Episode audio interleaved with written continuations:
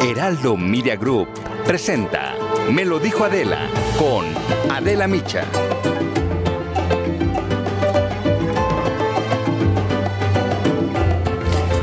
El próximo primero de agosto se va a llevar a cabo una ya muy polémica consulta popular.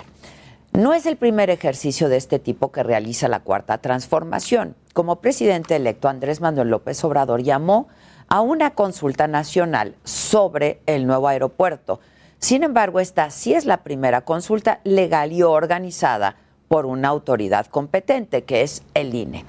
Pero la verdad también es que hay muchas críticas en torno a este ejercicio propuesto por el presidente. En primer lugar, se ha anunciado falsamente como una consulta popular para decidir si se somete a juicio a los expresidentes de la República, cuando en realidad pues no es así.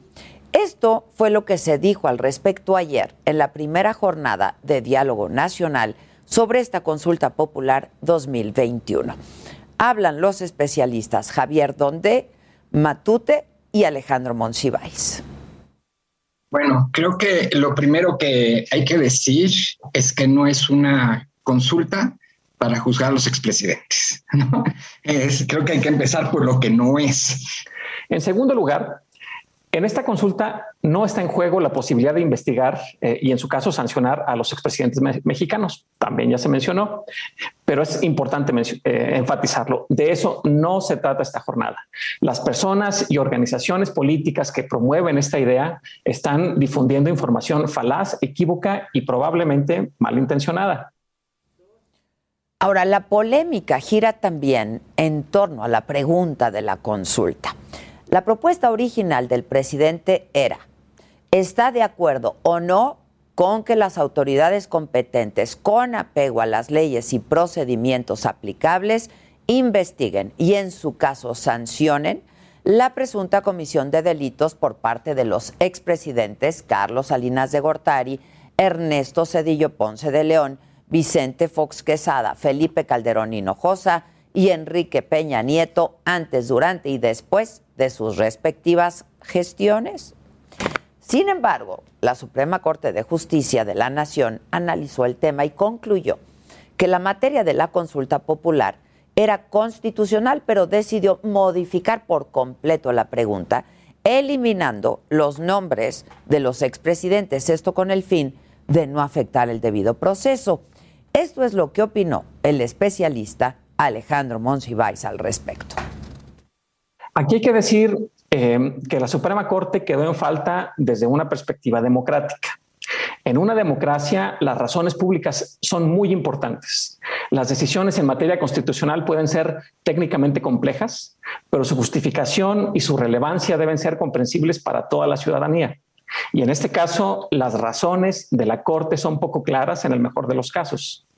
Es difícil comprender las razones que tuvieron seis ministros para considerar que la consulta sí era constitucional y al mismo tiempo verse en la necesidad de modificar totalmente la pregunta que envió el Ejecutivo. Y es que en efecto, la pregunta que se va a someter a consulta votación el próximo 1 de agosto es, pues miren, por decirlo menos, confusa. Quedó así y leo textualmente. ¿Estás de acuerdo o no en que se lleven a cabo las acciones pertinentes con apego al marco constitucional y legal para emprender un proceso de esclarecimiento de las decisiones políticas tomadas en los años pasados por los actores políticos encaminada a garantizar la justicia y los derechos de las posibles víctimas? Hacer gráfico con eh, pues esto es lo que eh, el semanario británico The Economist dice al respecto en un editorial titulado El presidente de México prepara un juicio de exhibición contra sus predecesores y critican justo esta pregunta de la consulta popular y señalan que pudo haber sido redactada por el comediante, dicen Mario Moreno Cantinflas. Calificó al ejercicio como un teatro que el presidente puede dirigir y remata el semanario señalando que la consulta es en síntesis una parodia del Estado de Derecho. En torno a la consulta hay interrogantes fundamentales. Si algún político cometió un delito, ¿por qué no se le persigue? ¿Es legalmente adecuado someter la justicia a la voluntad popular? Esto fue lo que dijeron ayer los especialistas Javier Donde Matute y Alejandro Monsiváis en este foro organizado por el INE. Esta pregunta en realidad ha sido muy criticada porque se ha hablado de que se está negociando la justicia, de que son cosas que se deberían de hacer, digamos, de oficio. Lo cierto es que investigar los delitos del pasado no depende del resultado de la consulta. Es obligación de las autoridades hacerlo, eh, las autoridades competentes. Y bueno, para que la consulta popular tenga validez, es necesario que asista a votar el 40% del padrón electoral. Estos son 37 millones de personas. Pero, aunque pues se antoja como poco probable que esto ocurra, también preocupa qué pasaría si gana el no. Entonces, ¿ya no podríamos exigir justicia por decisiones políticas del pasado? ¿Y estaríamos obligados a aceptar la impunidad? De esto habla el especialista Alejandro Monsiváis. En este caso se puede generar, eh, curiosamente, una situación contradictoria para la Procuración de Justicia en el país. Las autoridades estarían obligadas a no investigar esas decisiones tomadas por actores políticos en años pasados, ¿no?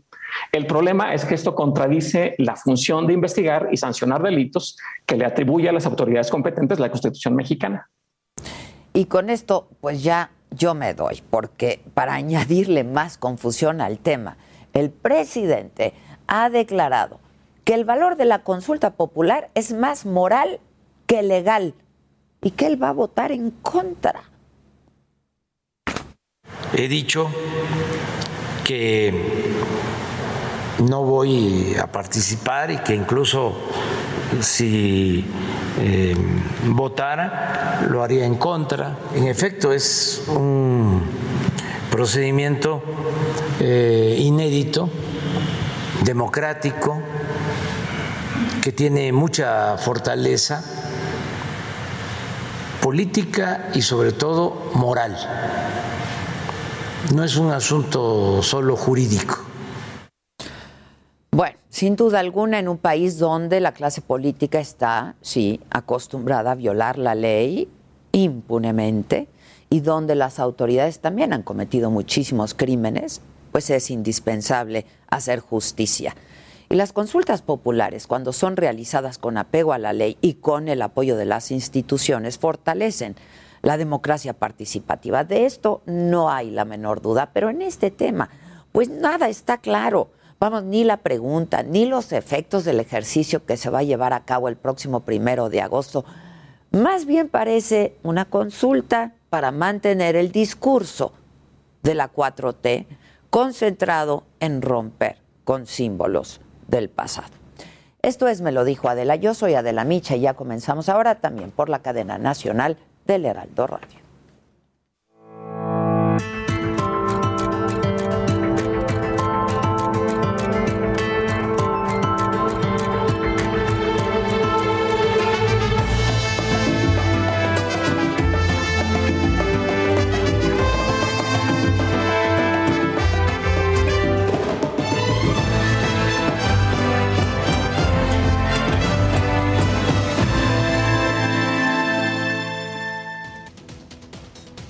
Muy buenos días, saludamos ahora y les damos la bienvenida a todos aquellos que ahora nos sintonizan a través de la cadena nacional del Heraldo Radio.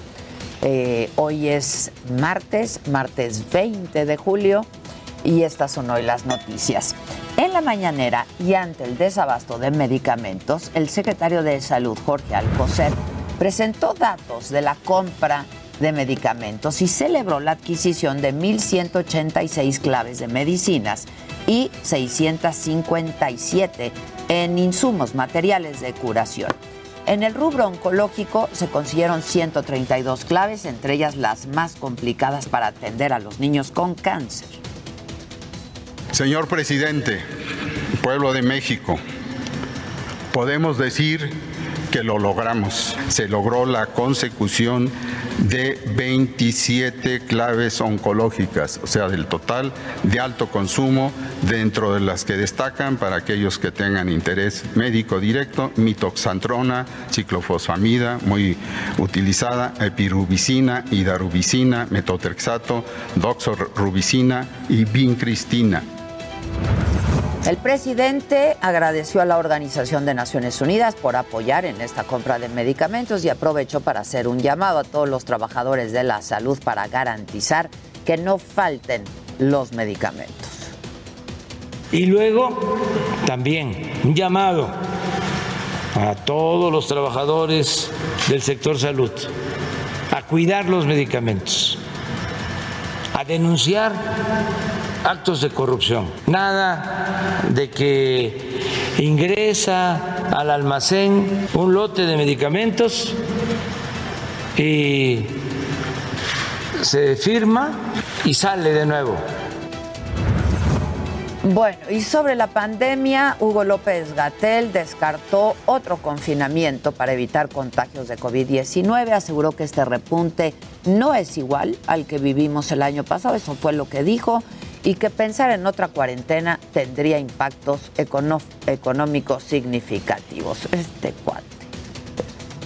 No olvidemos que más de la mitad de la población de México vive en condiciones de pobreza y no podemos forzar las cosas y que la gente siga sufriendo la adversidad social y económica. Tiene consecuencias económicas generales para el país y también no es conveniente forzarlo. Bueno, hay otros temas sobre una iniciativa que habría presentado el gobernador de Chihuahua, Javier Corral, para obtener escoltas y camionetas blindadas terminando su mandato. El presidente rechazó que se utilice el erario público para gastarlo en ese tipo de cosas. Si él considera que este puede verse afectado si está en riesgo, eh, hay un mecanismo de protección.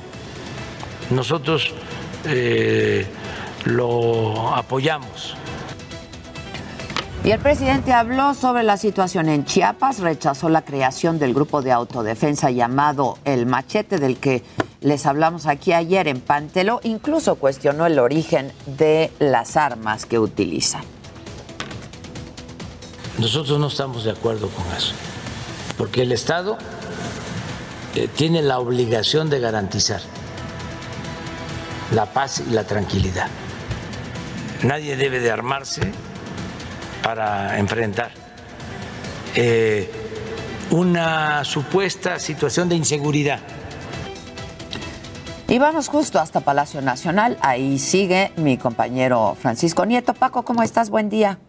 ¿Qué tal, Adela? Muy buenos días. Aquí seguimos en Palacio Nacional y te informo que hoy el presidente López Obrador habló en la mañanera del espionaje que ha vivido él y su familia a través de este programa Pegasus adquirido en Israel, el mandatario recordó que él pues ha sido espiado desde hace mucho tiempo, desde los años 70, en la época de Miguel eh, Nazar Aro, quien era el titular de la Dirección Federal de Seguridad, también en el en el sexenio de el, presidente Carlos Salinas de Gortari, pero ahora se da a conocer que fueron espiados a través de, sus teléfonos celulares, pues su esposa eh, Beatriz Gutiérrez, sus hijos, colaboradores y su cardiólogo. En ese sentido, Adela, el presidente adelantó pues que no presentará ninguna denuncia, que se hará una investigación sobre el tema del contrato, este contrato que se hizo en Pegasus en Israel, adquirido en la administración pasada del presidente Enrique Peña Nieto y aseguró que hoy su gobierno pues no hace ese tipo de prácticas, que no hay un tipo de eh, espionaje de ninguna índole. Hay que recordar que pues esta información salió de un de documentos de más de 50 mil números telefónicos, 15 mil de ellos en México, pues donde hay personas seleccionadas en donde se les eh, eh, espía a través de, sus teléfonos celulares. Está el presidente, también hay muchos políticos y también pues periodistas y personalidades de la vida social. El mandatario pues recordó que en su administración se desapareció el CISEN porque, porque no solamente se dedicaba a la inteligencia, sino también a espionar a la gente y pues su trabajo era pues trabajar en contra del crimen organizado y ahora pues dice el presidente ya no se hace ese tipo de prácticas de espionar, de eh, hacer espionaje a la gente y bueno pues el, el presidente enfatizó su compromiso de no espiar durante su sexenio a nadie. Pues eso fue parte de lo que sucedió el día de hoy. Adela. Muchas gracias, Paco. Estamos atentos. Buen día. Vamos ahora con Gerardo Galicia. Eh, Gerardo, estás en el Centro Médico Siglo XXI. ¿Cómo estás? Buenos días. Mi Adela, excelente de mañana y tenemos largas filas para poder eh, vacunarse por primera ocasión contra el COVID-19 y hablamos de las personas que tienen el rango de edad de los 30 hasta los 39 años. Este es el acceso principal, pero para poder llegar hasta este punto, mi querida Adela, hay que hacer una larga, larga fila. Son cerca de 200, 300 metros de fila, sin embargo está avanzando bastante, bastante rápido. La jornada de vacunación en esta que la alcaldía Benito Juárez está realizando de manera muy, muy ágil, a pesar de que la fila luce impresionante. Y una situación similar se está realizando en Tláhuac, en la alcaldía Miguel Hidalgo, en Azcapotzalco, en la alcaldía de Coyoacán, en la GAM, Tlalpan, y este punto que es eh, de la Benito Juárez. Hay un punto importante en que de que las personas eh, ya su jornada de vacunación, primera dosis, eh, ya ya pasó, es decir, un ejemplo es Tapalapa, y que no pudieron colocársela por cualquier razón, es decir, que están rezagados, pueden acudir a cualquiera de estos módulos y van a ser vacunados por primera vez sin ningún problema, únicamente hay que imprimir, por supuesto, su registro para que todo este movimiento sea muy, ágil. Por lo pronto, es el reporte, vamos a seguir muy, muy pendientes. Muchas gracias, Gerardo. Buenos días. En otros temas, el INE investiga la presunta venta del padrón electoral del 2018, ya lo comentábamos ahora con Luis. A través de Internet, desde mayo del 2020, el INE interpuso una denuncia en la Fiscalía Especializada en Delitos Electorales y el 14 de julio de este año detectó una publicación en un foro dedicado a la comercialización de información en el mercado negro referente a la venta del padrón electoral. El INE aseguró que la investigación deberá llegar hasta sus últimas consecuencias, incluyendo el ejercicio de acciones penales. Y el magistrado presidente del Tribunal Electoral del Poder Judicial de la Federación, José Luis Vargas, negó las acusaciones en su contra de enriquecimiento ilícito, insistió en que las cifras y los datos sobre su patrimonio están alteradas, son falsas e imprecisas, por lo que reiteró que está a disposición de las autoridades para aclarar este tema. Y en información generada aquí en la Ciudad de México, la Feria de Chapultepec se va a transformar en el Parque Urbano Aztlán la jefa de gobierno de la Ciudad de México, Claudia Sheinbaum, dijo que ya inició la construcción, que se prevé que la obra termine en tres años. Aseguró además que va a ser un parque gratuito y que tendrá como temática las épocas precolombina, virreinal, la revolución, el porfiriato, así como el siglo XX y la época actual. Y sobre el colapso de la línea 12, la Fiscalía de Justicia de la Ciudad de México está en la última etapa de investigación. La dependencia realiza la identificación de constructores, supervisores y servidores públicos para deslindar responsabilidades. Además, ya concluyeron con los trabajos periciales en su fase de campo. Una vez que finalice el dictamen, se podrá formular la teoría del caso y realizar las acusaciones correspondientes por los delitos de homicidio, lesiones y daño a la propiedad. Sobre el tema de la consulta popular, el fiscal general de México puede investigar a los expresidentes en cualquier momento, por lo que no se requiere una consulta para hacerlo, así lo consideró el director de Human Rights Watch para las Américas, José Miguel Vivanco, quien además aseguró que si hay pruebas contra los exfuncionarios, su deber es realizar las indagatorias. Considero que esperar los resultados de una consulta es hacer un circo político. Y sobre el desabasto de medicinas, este sábado padres de niños con cáncer y 14 organizaciones civiles van a marchar a las 11 de la mañana del Ángel de la Independencia Palacio Nacional para exigir los tratamientos para sus hijos. Esta vez invitaron a la población a vestirse de blanco, a sumarse a la marcha respetando siempre en todo momento las medidas sanitarias ante la pandemia. si la batalla que otros niños están librando no la pueden ganar, que no sea por falta de medicamentos, que sea exclusivamente porque su cuerpo no reaccionó. Bueno, ¿y de qué hay que estar pendientes el día de hoy? A las 11 de la mañana se va a dar a conocer en conferencia de prensa en unos minutos más una nueva corriente nacional dentro del PRI, cuyo objetivo es, según anunciaron, la modernización y fortalecimiento institucional del partido.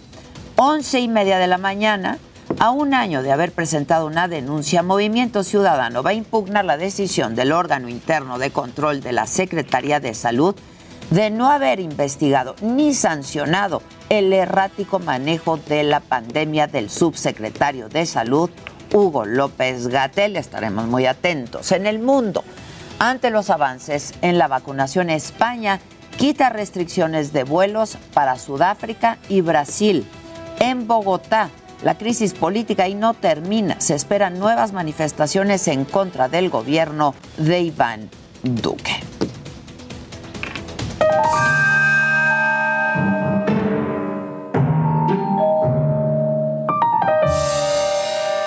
Buenas, buenos días radio. Es que hay que Hola, hola a todos. Ya cuando entramos a la segunda hora es como que ya Ahora sí estamos ya todos los motores, ya estamos todos. Ya. Sí, ya estamos, está la familia completa. Y hay cosas macabronas, muy macabronas, eh, porque algo de lo que todos hemos hablado es de las medidas de desinfección en el mundo, ¿no? O sea, el tapete, ¿qué piensas del tapete? No, no, no, es una inmundicia el tapete. ¿Están más limpias nuestras suelas? claro. Que ese tapete que no quitan desde marzo del 2020.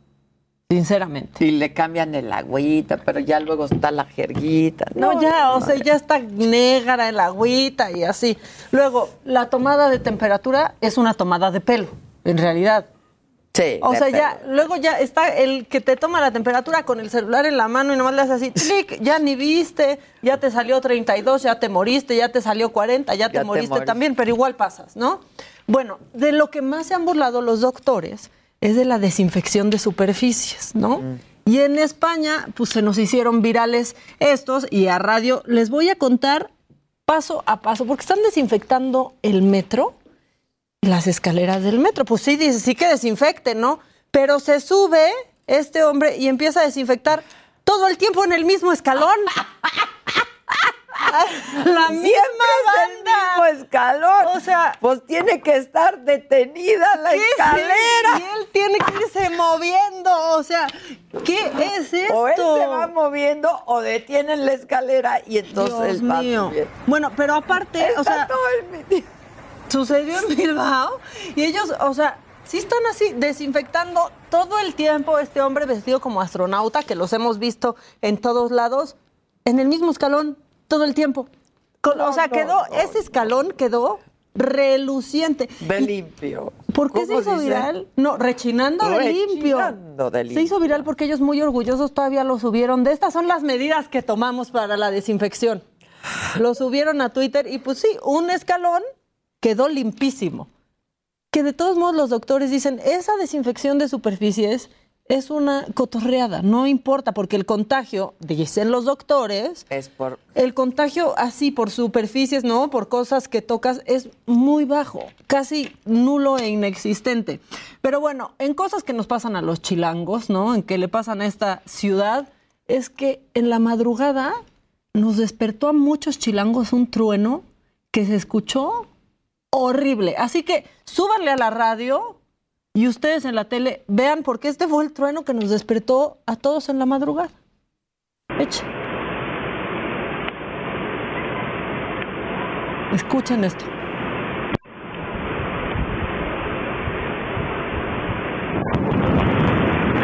¿Qué es esto? Hiroshima y Nagasaki. Así sonó. Uy.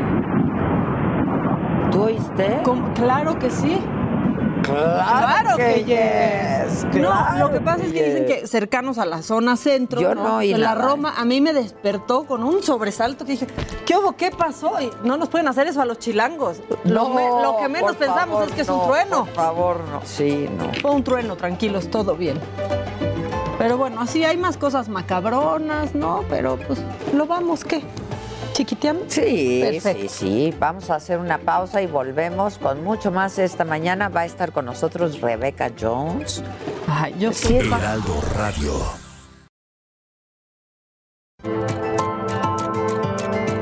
Continuamos en Me lo dijo Adela.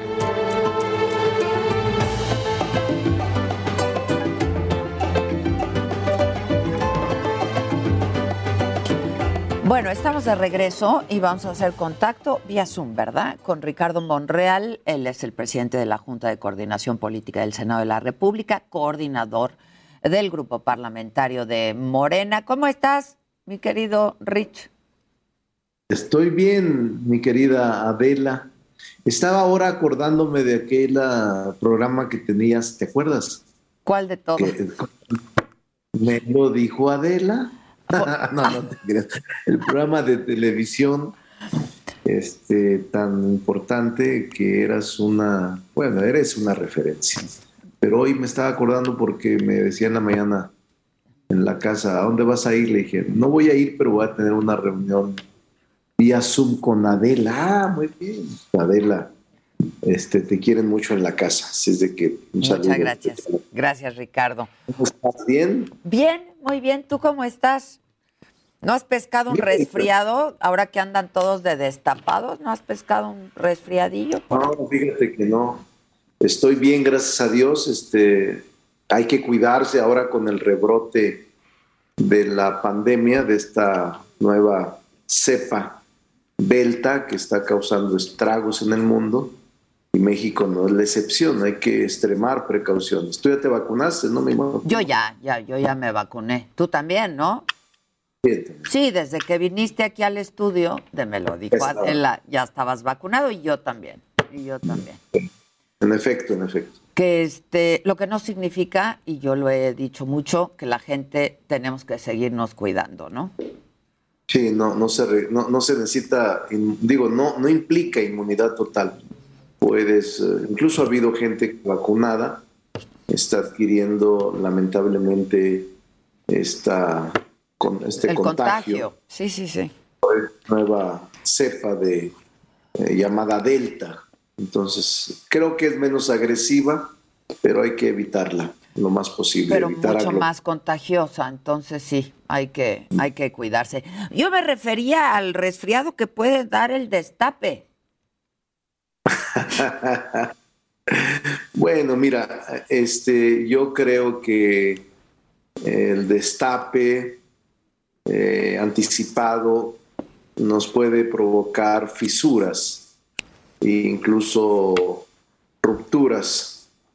Pero bueno, pues ya se dio la presencia de la voz eh, del presidente eh, al mencionar nombres y al hablar abiertamente de los posibles sucesores de él hacen que esta contienda esté abierta muy tempranamente, eh, Adela.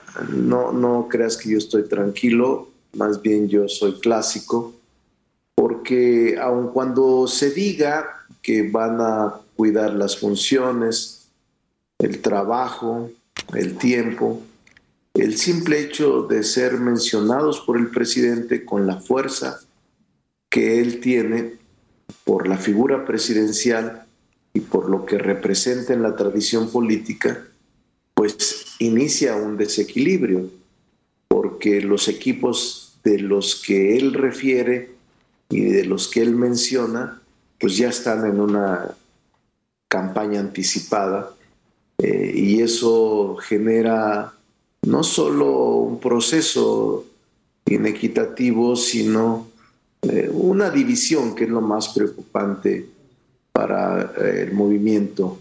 Todos los equipos ya están anotados y empiezan a haber golpes internos, descalificaciones y esta anticipación de apresuramiento que frente a los problemas que tenemos no pueden ser desatendidos y son desatendidos por dedicarse a las campañas anticipadas. Ahora, este, tú has dicho y has hablado de tu intención a contender, ¿no?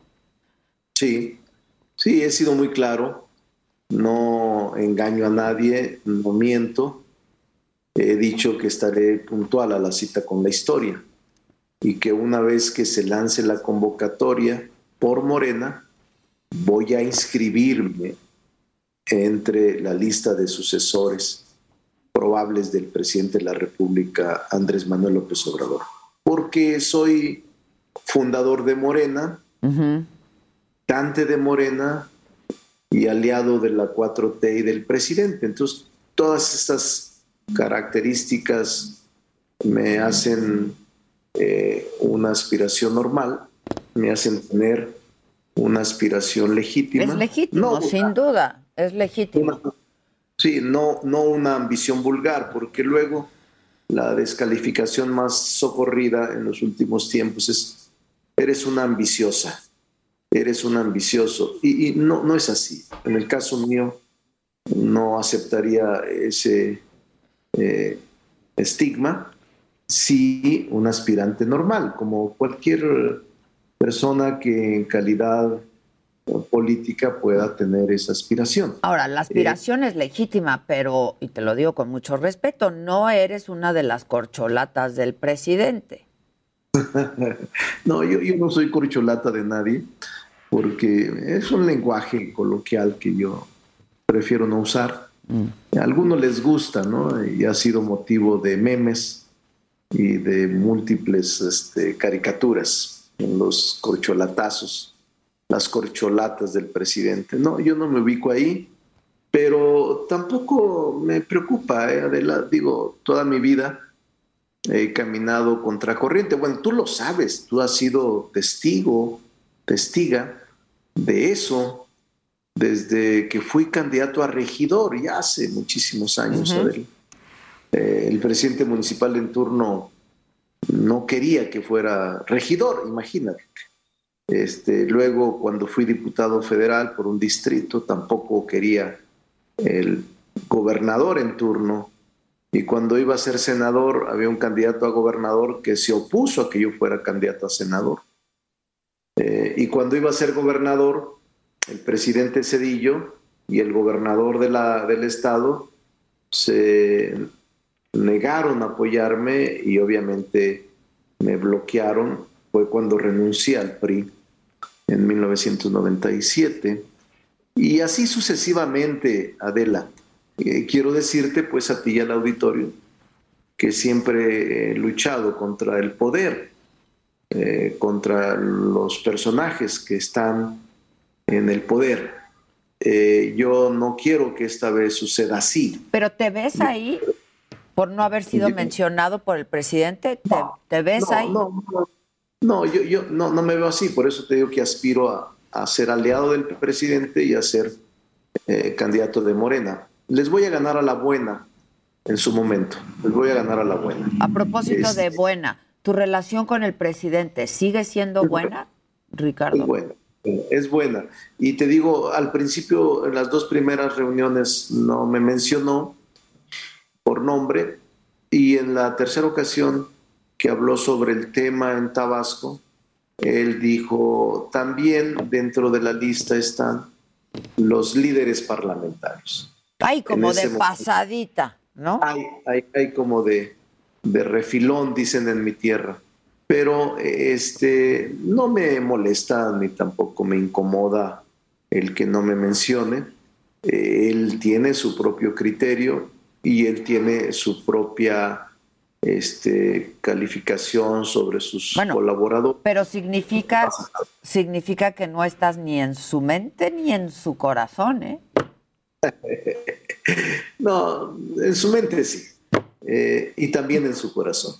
Pero este, falta mucho tiempo de la.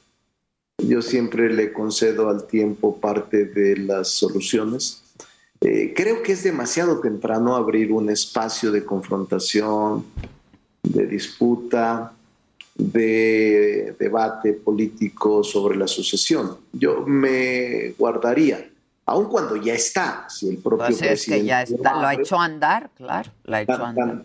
está que las últimas tres semanas, Adela, no hemos hablado de otra cosa más que de la sucesión adelantada. A lo mejor trae intención, ¿no? Por parte del presidente hablar de eso. Bueno, yo creo que para mí la expresión de insistir en la sucesión anticipada por parte del presidente tiene dos lecturas. Una de ellas, terminar con esta eh, campaña de que se va a reelegir. Al mm. decir él, no me voy a reelegir, que ya estoy destapando o ya estoy señalando nombres que me pueden suceder a partir de septiembre del 2024. Eh, esa es una primera lectura que yo le atribuyo al presidente. Y la segunda lectura es eh, terminar con esta tradición política vieja del tapadismo, que de hecho ya lo hizo, el que destape a tres años de distancia, a la mitad de su sexenio, es algo inédito, tú lo sabes, Adela. Pues sí, no pero había ocurrido nunca también en la historia. ¿No podría ser esta tradición también de querer distraer la atención de otros temas urgentes? Bueno, eh, yo conozco al presidente de la República desde hace 23 años. Le puedo decir con toda seguridad que lo que hace él no lo hace eh, como ocurrencia. Lo que dice él siempre lo medita. Entonces tiene un fin, tiene una intención, tiene un propósito. No improvisa nada de lo que hace o lo que dice. Entonces sí lleva una intencionalidad y es muy inteligente. Políticamente, para mí es uno de los hombres que yo he conocido con mayor intuición política y con mayor sensibilidad hacia afuera eh, en el sector social. No he conocido hombres con esa visión y con ese olfato e intuición política que le caracteriza al presidente López Obrador y además muy atinado en sus eh, diagnósticos y muy atinado en sus propias eh, deducciones políticas. Por eso eh, siempre lo que hace lo reviso muy bien, lo veo muy bien, lo analizo muy bien y no deja nada a la improvisación, ni menos a la ocurrencia o a, ese paso, lo que dije, no lo dije así, sino así. Él es distinto a los que en el pasado hemos conocido Adela. Tiene intención. Lo que dice tiene intención y lo que hace, este, pues también. Oye, eh, y por cierto que ya empezó esta polémica en el partido, porque tú no estás de acuerdo en que el método para seleccionar al candidato o el método más adecuado sea la encuesta. Y esto, pues ya te confrontó con Mario Delgado, ¿no? Sí, ese es uno de los elementos que yo te puedo decir que confirman mi opinión sobre la sucesión adelantada. Porque sin necesidad, Adela, ya estamos polarizando o confrontando o debatiendo una posición política sobre si eso no le encuesta. Cuando este debate y esta discusión debería estar ocurriendo hacia el 2023, octubre del 2023, en más de dos años. Sin embargo, yo quiero ser muy claro. Eh, para mí la encuesta, esta que realiza el partido, eh, está desgastada. Eh, no tiene una credibilidad general. Podrá ser un sector el que cree en ella, pero es un ejercicio que ante la falta de transparencia no se le cree. Yo he sido víctima de ello y no quiero recordar por qué. Pero yo creo que no debería ofenderse ningún dirigente ni ningún militante al decir busquemos un mecanismo que permita mantener la unidad del movimiento. ¿Cuál sería un buen método? ¿Cuál sería un buen método? Bueno, mira, por ejemplo, el propio dirigente del Partido Nacional y la secretaria general surgieron de una encuesta, pero no de una encuesta que hiciera el partido, mm. sino una encuesta que vigiló, ordenó y supervisó el órgano electoral, tú lo recordarás. No fue una encuesta del partido, sino fueron tres encuestas externas las que definieron al dirigente nacional del partido y a la secretaria general. Pero déjame decirte que a mí me gustan las elecciones primarias. Es decir, si el próximo mes, el primero de agosto, habremos de votar, uh, quien lo desee, por una consulta popular respecto de los expresidentes de la República, ¿por qué no tendríamos capacidad ahora que estamos en este proceso de participación directa y máxime para seleccionar al candidato a la presidencia de la República, una consulta?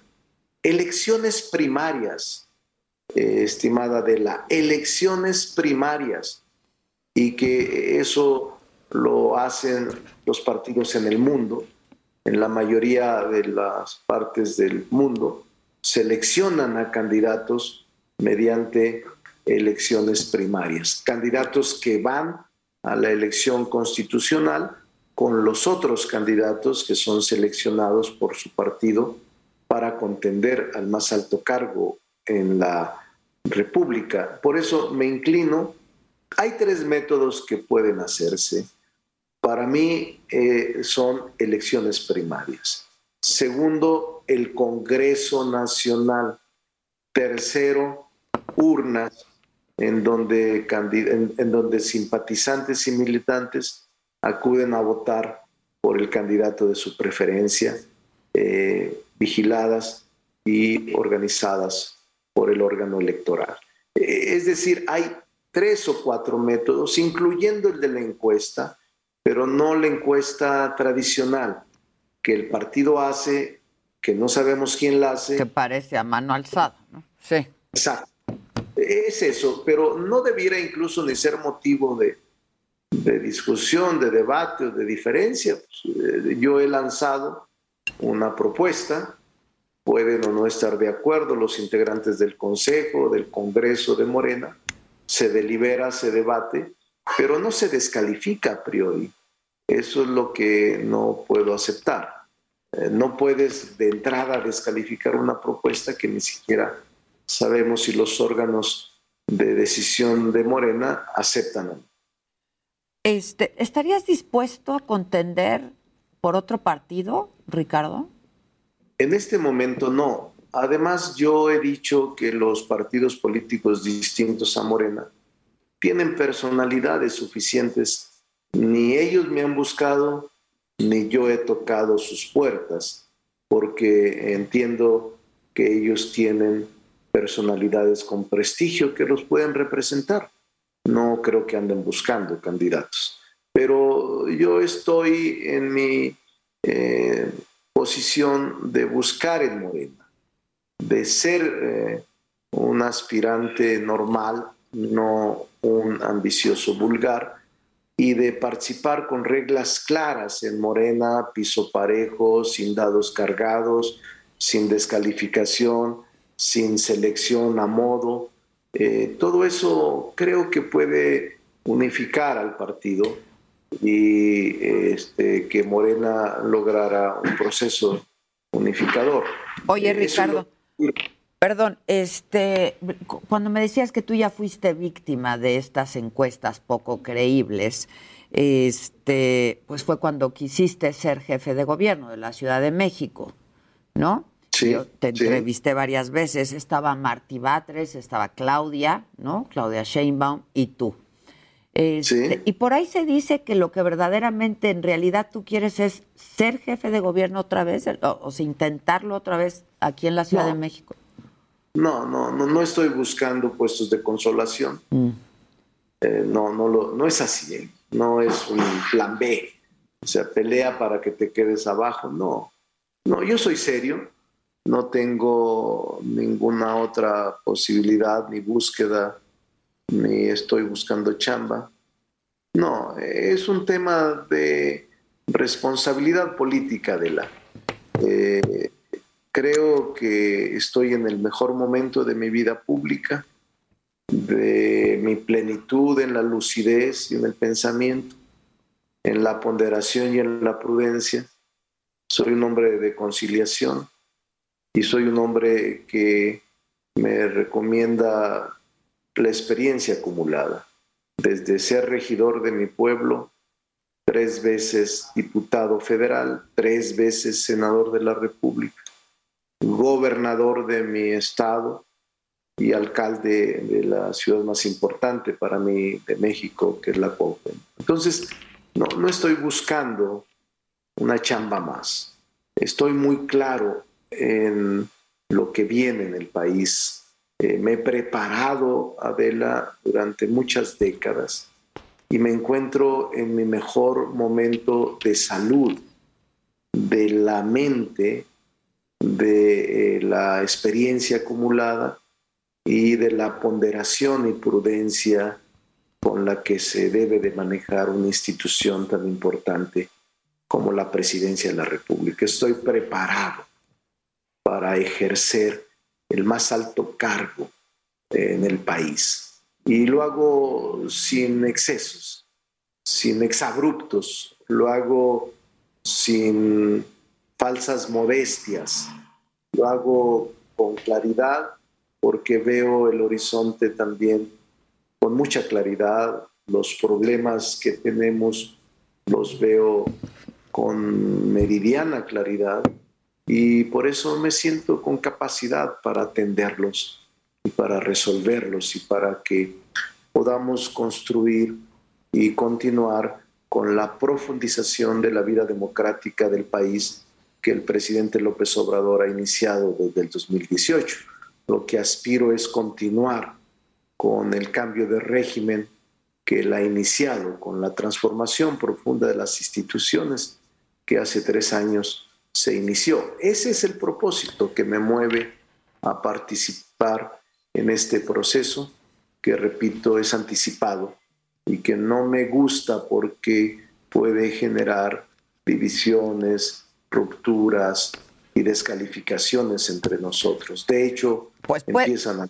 Pues sí puede gustarte o no, pero ya empezó, ¿no? Este, ¿Tú ya echaste a andar a tu equipo también a trabajar? No, bastante trabajo. Pues te van a ganar la carrera entonces, compadre. Ellos ya están, ya están saliendo, ya están con grupos, ya están con redes, ya están. No, yo no, porque confío mucho en la gente. Es una carrera larga, Adela, es mucho desgaste y es mucha inversión. Quienes estén dedicados a eso saben que eso cuesta dinero.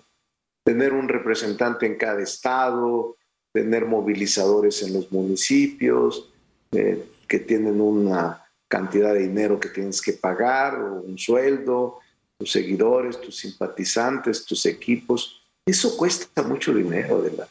Y obviamente yo no lo tengo. Pero eh, no estoy convencido si esa sea la solución, aunque en efecto puede que tenga razón. Te adelantas, tienes más posibilidades de que la sociedad te conozca y vote por ti. Si te adelantas desde ahora, hay posibilidades, pero bueno, no quiero hacerlo sino hasta esperar la convocatoria pertinente de Moreno. Oye, Ricardo, tengo un minutito solamente y quiero saber tu opinión, porque de esto se ha estado hablando también en estos días, de la consulta popular eh, del primero de agosto. En un minuto, porfa. Sí, bueno, es un reclamo popular. Yo creo que es un asunto con el pasado. Eh, sí hay una exigencia social. ¿Pero de qué? ¿De qué, Ricardo? ¿De qué? Todavía el presidente diciendo que es más ético el asunto que legal, o sea... Rendición de cuentas, rendición de cuentas. Yo, yo tengo mis dudas, Adela. Que las rindan frente a la justicia, ¿no? O sea, ¿qué? Seguramente lo harán, ¿eh? Este, que eso es la parte de la discusión. Pero con consulta. o sin consulta debiera ser, ¿no? O sea, ¿qué? Los, los delitos no van a ser, no van a dejar de perseguirse si se consulta o no. Eso estoy de acuerdo contigo. Este, si la justicia funcionara, no tendríamos necesidad de consulta pues solo, alguna. se gasta dinero, se invierte en recursos, nos van a cortar. Te veo pronto, te veo pronto. ya estás, Aurelio. Gracias. Un abrazo. Igualmente, gracias. Heraldo Radio, la H que sí suena y ahora también se escucha.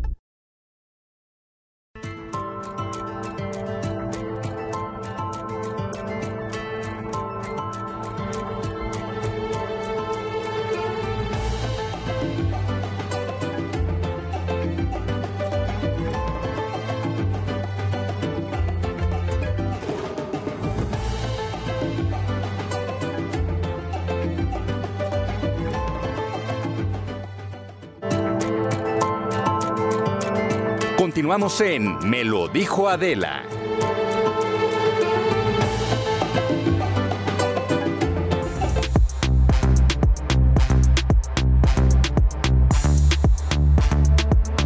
Ya estamos de regreso, esto es Me lo dijo Adela, y esa musiquita que ustedes escucharon es porque ya está aquí el Mountain Shot, o sea, están listos para pues robarse la palabra entre, entre todos. Así que Luis G.I.G., Dani López Casarín, Jimmy Sirvent, ¿quién va?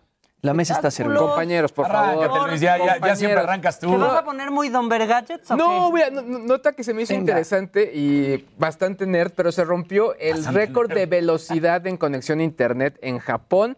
Alcanzaron los 319 terabits. El récord anterior era de 179 terabits. ¿Qué significa esto? Bueno, chequen. Básicamente, descargar 7000 películas en alta definición 4K en un segundo. Casi como aquí. Sí, claro. Casi como Claro, aquí. o sea, la, la- la verdad es que bastante, bastante eh, rápido. Lo que sí me dejaron aquí en, los, en las Así anotaciones dice, internet. para que tengamos aquí esa, esa velocidad, está muy lejano. De hecho, en Japón, aunque tienen la infraestructura para que esto se pueda implementar, todavía sigue en proceso de laboratorio. Pero de todos modos sigue siendo una velocidad. Dicen que, ¿Qué tipo de conexión será? ¿Será fibra óptica? Es fibra o- óptica. Ah. Todo es fibra óptica. que por eso se veía muy bien Rommel Pacheco. Sí, seguramente. Están diciendo en la, en la cabina. Oye, otra nota que esta justo la, la- la quiero compartir junto con Jimmy. Eh, YouTube México y eh, empezaron una campaña junto con BTS, pero para que ellos empezaran a promover a través de un challenge los YouTube Shorts, que es la competencia de TikTok. Eh, se había mencionado de una bolsa de 200 millones de dólares para que pues pudiera, eh, digamos que repartir YouTube con los creadores, pero me queda claro que pues yo creo que parte de esos 200 millones fueron para BTS. Y lo que comentábamos justo ayer eh, Jimmy y un servidor es que al final el hecho de haber elegido a BTS, pues digamos que no hay mejor, digamos que vocería en este momento que con ellos, ¿no? Es el acierto más grande que puede hacer YouTube. Y yo no sé qué tanto le hayan usar. pagado a BTS. También le pueden pagar como haciendo más viral su contenido, que a fin de cuentas eso es lo que más eh, le interesa a BTS. En los últimos 12 meses han acumulado más de 10 billones de views en YouTube. O sea, imagínate, eso es una, es una locura. Y Butter tiene el récord de ser el estreno más visto. En menos de 24 horas tuvo 113 millones de reproducciones. Entonces... Aquí tal cual lo que hay que hacer es un, crear un video en shorts, es decir, eh, que sea de... ¿Cuánto duran los shorts? Son eh, máximo 59 segundos, un, un minuto, eh, que sea mínimo de 15 segundos con movimientos de baile de los, pues digamos que, de los gestos del signo internacional que realiza la banda en el video musical, eh, significando la paz, la danza y la alegría. Es lo que hay que hacer en este challenge. Sí, y justamente pues el Army está vuelto loco. Eh, justo ellos dijeron que el premio del Army realmente pues va a ser que reposten estos videos eh, los chicos de BTS, ni siquiera realmente hay como pues, un premio, pero al Army le Sentirte encanta que estás haciendo- le encanta formar parte Sí, de todo lo que haga algo BTS. del que están haciendo ellos. Que si ya se fueron los flits o a partir de cuándo se van de Twitter. están preguntando. Todavía yo- yo- los pueden encontrar por ahí, pero ya le habían puesto, digamos que, eh, fecha justo a esta. A, a esta, a la- a terminar con los tweets. Ahorita les damos el dato exacto para que lo podamos tener por ahí. Sí, que, que ya le lleguen los flits. ¿Alguien subió uno? No. ¿En algún Yo momento? lo que sí es que sí, digamos que a mí me sigue más gente en Twitter y ahí los flits para mí reaccionaban mucho mejor. que tú eres pero Hombre bueno, Gadgets, ¿cómo no te pero van a bueno, seguir en Twitter? Para ti, por ejemplo, este formato de YouTube funciona bastante bien, ¿no? Porque tú usas muchísimo. ¿Qué, shorts? Sí, shorts. Bueno, sí, YouTube creo que me, me- me gusta más, pero al final es la, es la misma copia que TikTok. De hecho, incluso consejos que dan la la gente que dice, oye, si subes un TikTok, TikTok de cajón te deja la marca de agua. Es decir, no lo subas con la marca de agua de TikTok a otra plataforma, porque incluso el algoritmo de la plataforma te va a Te hacer que restringe. te lo va, lo va a restringir. O sea, eso es real. O sea, graba el video primero y luego lo subes. Lo a- subes. Yo, yo, de hecho, cuando he realizado algo así, eh, lo que hago es que lo grabo aparte, se edita aparte y después se va a cada una de las plataformas. Ya. Dicen, Adela, por Dios, me dio ansiedad la entrevista anterior. ¿Por qué te dio? ¿Por qué te dio? Este, fuerte. un, Nada más para un tener- breaking los news. El 3 de agosto los feeds se van.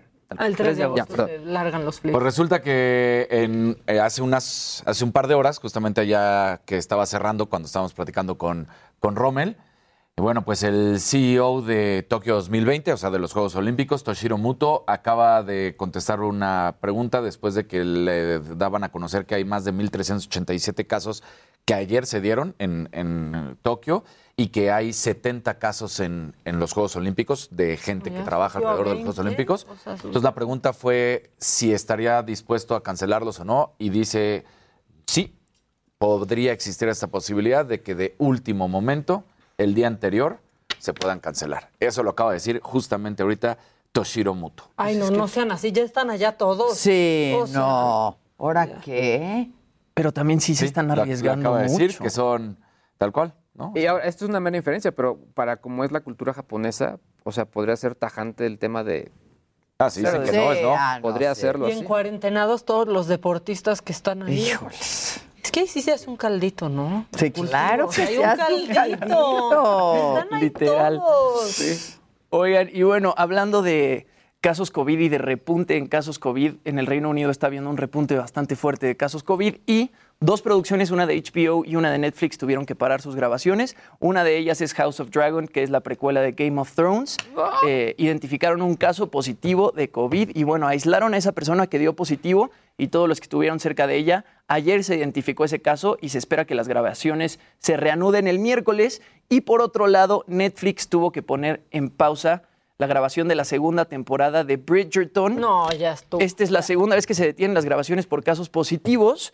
Se pausó el jueves pasado por 24 horas luego de que encontraran un caso positivo. Ay, ya. y luego el Todo sábado, está descompuesto ya. el sábado salió otro caso positivo y la detuvieron indefinidamente. Entonces, pues a ver qué pasa con, con estas grabaciones de estas dos series. Ojalá se reanuden pronto.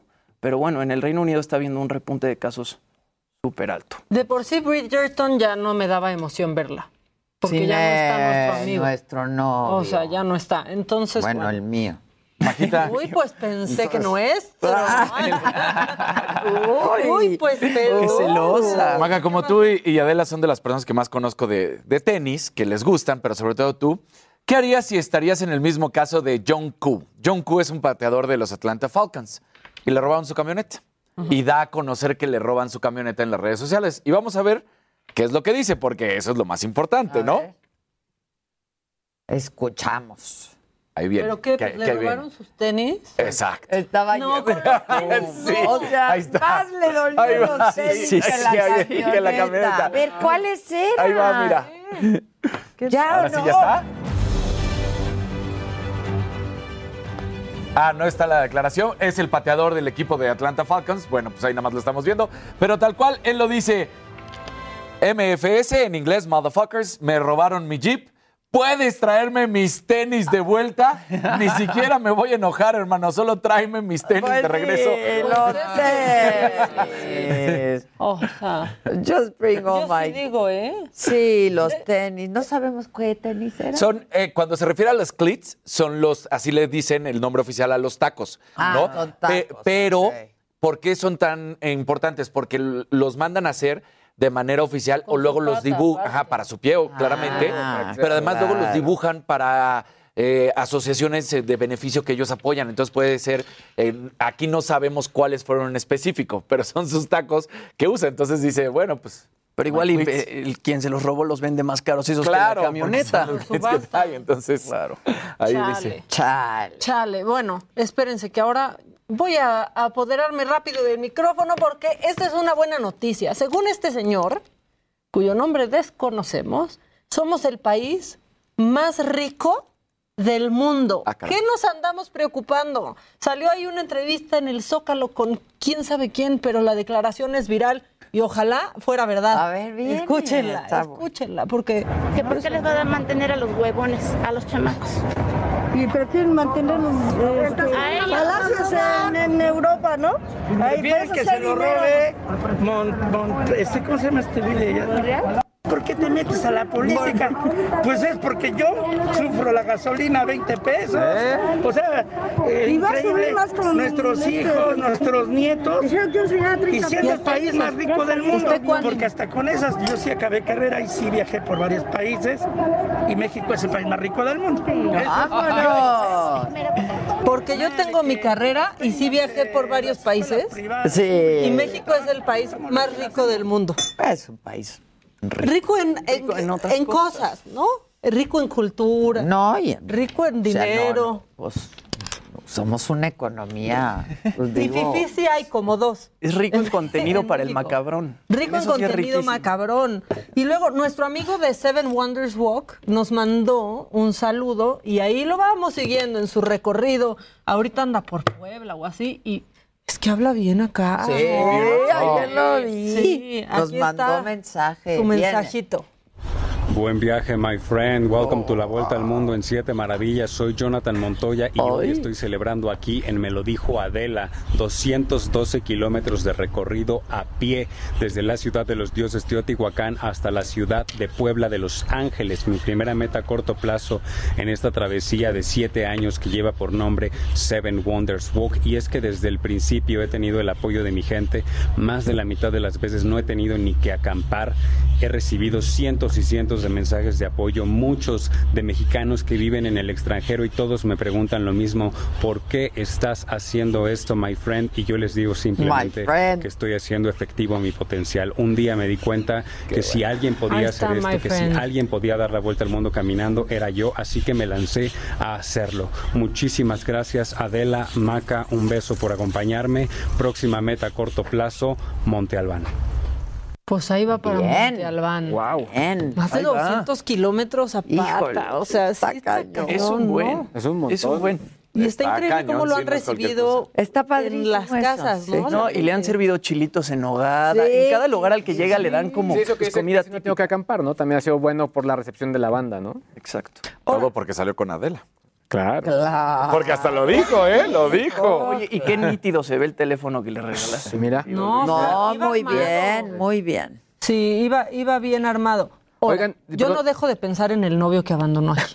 Sí, gran historia. Qué historia. Es una gran Dejó historia. Traigan al- ¿Qué pasa el novio? ¿Qué pasa el novio? ¿Por qué no traen al novio?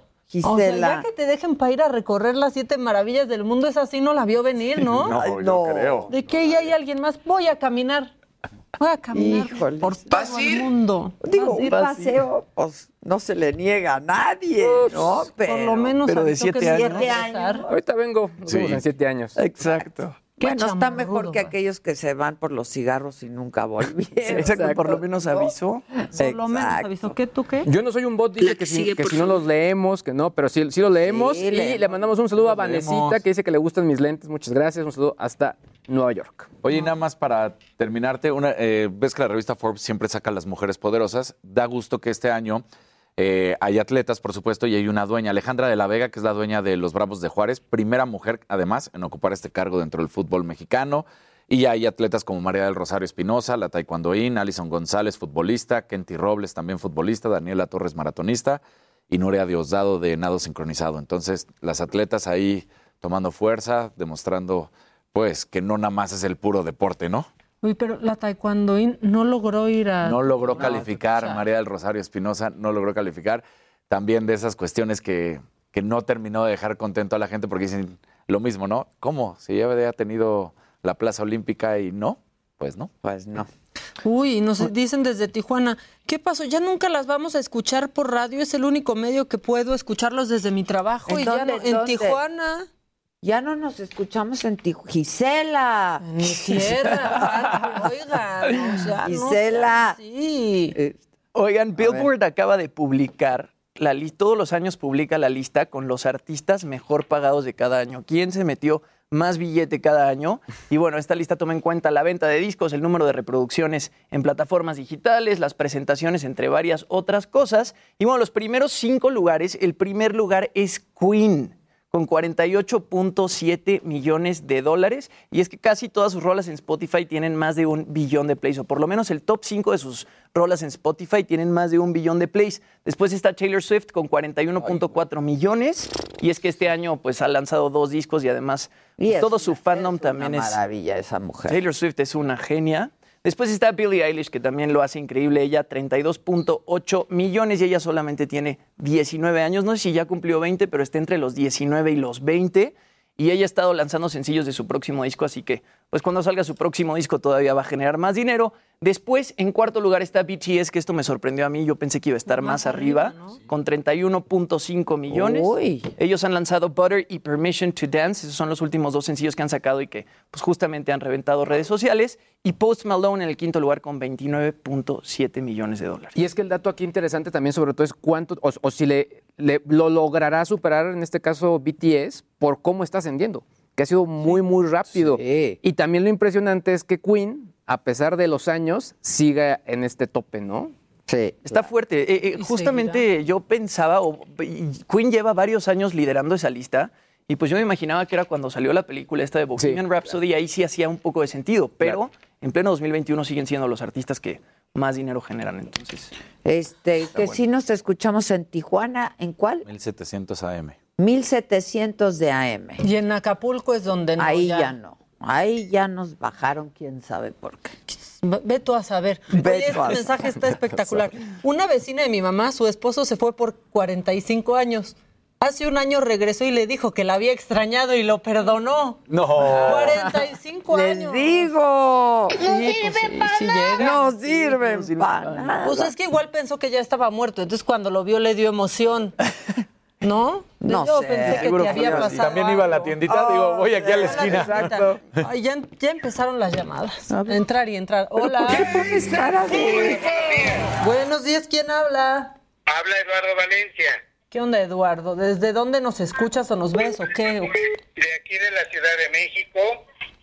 y, y obviamente, qué pena, pero muy- eh, hablo primero que nada para los consabidos, felicitarlos, están llevando un buen programa y hacer una pequeña observación. A ver. La observación sería la siguiente. Yo veo que Adela eh, está invitando a, a políticos, a, a gente, a gente de todo tipo, y he encontrado que las expresiones que tienen eh, rayan mucho en, en lo que comúnmente diríamos falta de ortografía o falta de prosa. ¿O falta de? ¿O falta de qué? Entonces, este, como que, como que no, no se expresan bien. Ojalá pudieran, ojalá pudieran este, hacer una campaña de, de decir, eh, de comunicarse mejor, de, de, por decir algo. Yo admiraba mucho al señor Claudio Brook porque tenía una dicción perfecta. Ok. Yo no pretendo que lleguemos a eso, pero sí, este, ojalá pudieran hacer un poquito de conciencia y si hay una persona política que está en la cúspide y que puede ser hasta presidenciable y todo, pues su manera de comunicación como que deja mucho que decir. Ah, o sea, la, la observación es para los políticos que vienen, no, No, para, para nosotros. No, no, no, para los políticos. Ah, suscribo. Suscribo, suscribo. Bueno, Órale. un saludo a todos y, y este y, y adelante, van muy bien. eh, es un es un formato distinto y, y pues felicidades. Muchas gracias, gracias. Hasta luego. Alfonso Muñoz dice, ya siente ese señor, y luego dice, "Mm, eso decía la Guevara con respecto a Rommel Pacheco. Pues sí. Por eso Adela no se te vaya eso. a olvidar después. Pa- Y dice, Maca me conoce Y no bien". responde. O sea, bueno, pues le estás llevando, fuiste su, su, su, su particular, tú le diseñaste la campaña. O sea que a ti se te va a echar, si, si falla, Maca, ¿qué No, pasó? Yo no respondo ni por mí. O sea, ahora resulta, yo ni, ni por mí respondo. Otra llamada, otra llamada, permítanme. Bueno. Hola, ¿le bajas a la radio, porfa, para poderte escuchar? A ver, ya. Órale. ¿Qué onda? ¿Quién habla? Eh, habla Daniel Cuevas, ¿con quién hablo? Con Maca. Con Maca. Ah, bueno, mira, ¿Quiere hablar con la señora de la casa? pues pásamela. Aquí está la señora de la casa, se la comunico. ¿Cómo se llama? No La escuché. del. Hola, Habla Daniel Cuevas. ¿cómo estás, Daniel? Bien. A tus órdenes. Soy muy crítico tuyo, ¿eh? Viene, Me aguantas, viene, viene. ¿eh? No soporto que seas tan tendenciosa con tus comentarios, Ok. ¿eh? Con este Monreal te hizo mucho el juego, Ah, ajá. Absurdamente. Él no tiene ninguna posibilidad de ser candidato. Desde ahorita que se le va, que se le vaya metiendo en la cabeza ahí. Él no va a ser candidato a la presidencia. Ok. Los tamaños, aunque él haya dicho que es muy conocedor, muy experto en la política, no tiene los tamaños para ser presidente. Nunca va, va a llenar los zapatos de un López Obrador jamás. Ni a los tobillos le llega. Ok. Hay, hay personas que han de veras hecho campañas en, en el campo, con los, este, con los obreros alrededor. Él jamás lo ha hecho. ¿Cuál es tu gallo, pues? Mi gallo es Noroña. Chale. No sé. Bueno, sí, chale. Bueno, cada quien. Cada quien. Maca dice que no, ella estaría yo creo muy bien con Sheinbaum o con ¿Con quién? Ah, perro, me adivinas el pensamiento. ¿Cuál yo con, Margarita, dice? ¿O con quién? O con Sheinbaum. Ah, ah, ya, ya. a todos los panistas y a los peístas, pues todos, a todos les echas porras, obvio. Ninguno de Morena o perredistas también los apapachan. Se ve. Desgraciadamente. Se deja ver. Esa es su tendencia. Claro, se respeta. Está bien, pero... Se respeta, ¿no? Y nosotros respetamos muchísimo tu opinión y no solo eso, la agradecemos mucho. Te mandamos un abrazo de eso. Mira, qué bueno que recibiste mi llamada. Con mucho gusto. Muchas ni siquiera lo hacen. Yo con todo gusto, al contrario, y acepto la crítica y lo tomamos en cuenta. Te mandamos un abrazo. Igualmente. Sale. A ver si vemos a tu gallo por ahí. Ojalá que llegue. Ya estás. Sería bueno. Órele. Órele. Gracias. Bye. Aunque por ahí lo ha visto solo la ratita de la entrepierna que se le subió ¿no? en su casa en Tepos, ¿no? Ya también. Era una ratita y qué otra cosa se le... No, pues solo La la, rata, rata, ¿no? ¿verdad? Entre las piernas. Que no es lo mismo que la ratita que he sido yo con Adela. No, es distinto, es es distinto, que lo sepan. o sea, es, otra, es otra especie. Exacto. Es otra especie y esta sí está vacunada. Para que vean Sí que aquí no filtramos llamadas. ¿eh? No, La- nada. Ahora sí que la que la que entra, entra. Mira, yo sinceramente soy bien crítico de tu trabajo. Entró otra llamada. Viene. ¿Quién habla? Hola, Maca, habla Cristian Zagaón. ¿Qué onda, Cristian? Aquí sa- saludándolos, están... Me, gu- me- me gusta mucho el programa de ustedes y pues nada más saludos y pues hoy estoy celebrando mi cumpleaños. Ah, felicidades. Ay, feliz cumple, Cristian. ¿Cuántos cumplimos? 39. Ah, muy bien. ¿Ya- Felicidades. ¿Ya, te tocó vacuna entonces? Ya, ya, me va- ya la primera dosis ya. ¿De cuál? ¿Cuál te tocó? Este, la de AstraZeneca. Ah, muy bien. Bueno, pues suerte con la segunda, eh, que es la que pega.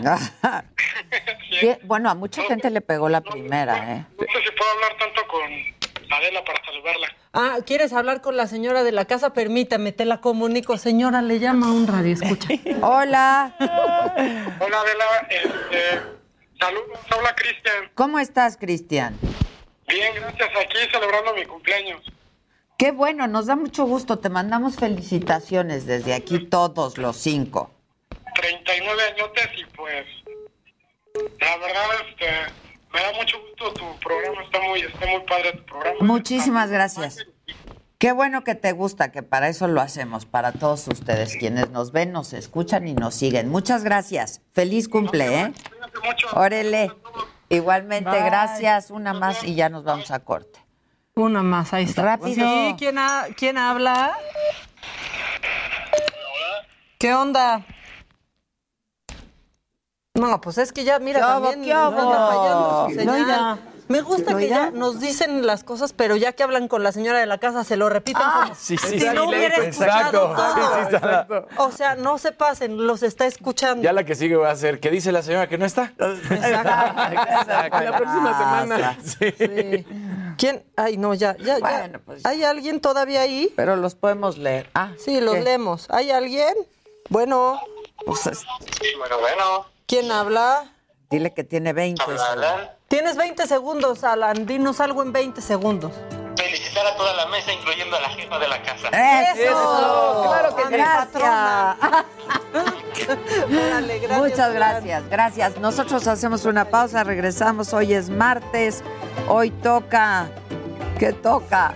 Uy, ilegal. Ilegal. Ya está Cats por aquí. Ilegal. Volvemos, no se vayan. Este,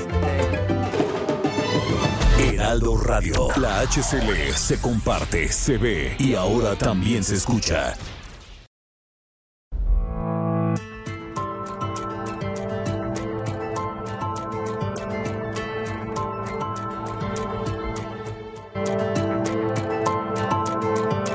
Continuamos en Me lo dijo Adela.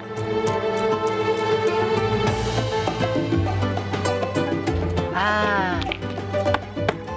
Pues ya estamos con Luis Legal, con Ilan Katz. ¿Cómo estás, mi querido? Muy bien, extrañando a Claudia. Claudia, ¿Cómo sigue? te extraño ¿Cómo mucho. sigue? Pues dos, dos. Le- No me estaba, digas. estaba vacunada, ya no tiene COVID, pero todavía creo que tiene neumonía.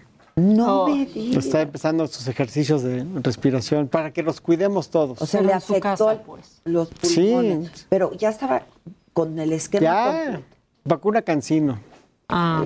Sí, pero bueno, pues estaba vacunada, digo. Estaba vacunada. Cansi no está funcionando. Cansi no está funcionando. Cansi No, no casi, está funcionando. Cansi no. Casi no, No. funciona la Casi cancina. no. No. Sí.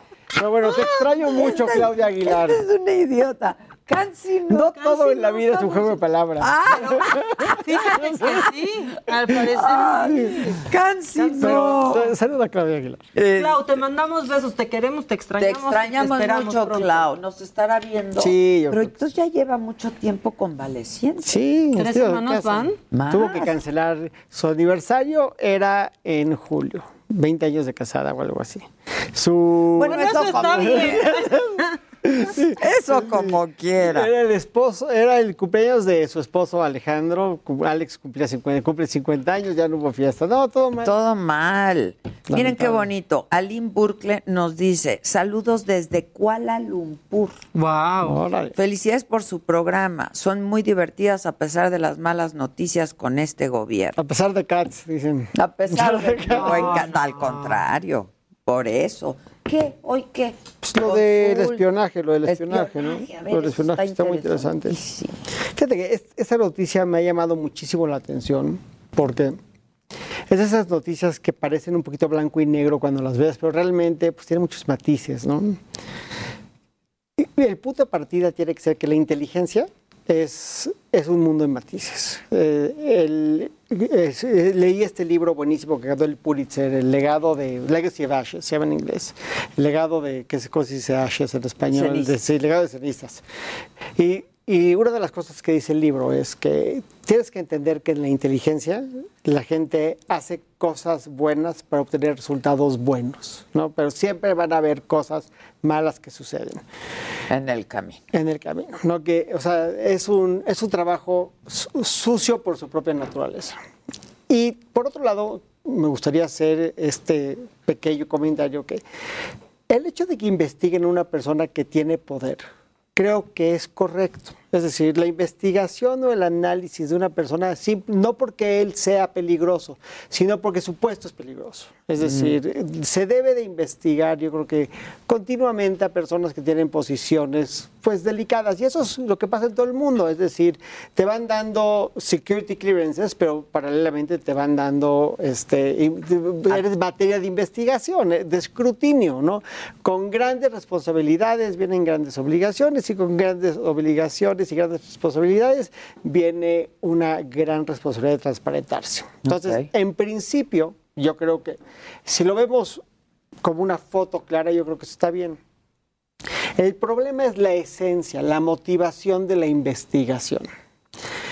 Para explicarlo de otra forma, la ley, lo que dice la ley de seguridad nacional, es que el artículo cuarto de la ley dice, la seguridad nacional se rige por los principios de legalidad, responsabilidad, respeto a los derechos fundamentales de protección a la persona humana y garantías individuales y sociales, confidencialidad, lealtad, transparencia, eficiencia, coordinación y cooperación.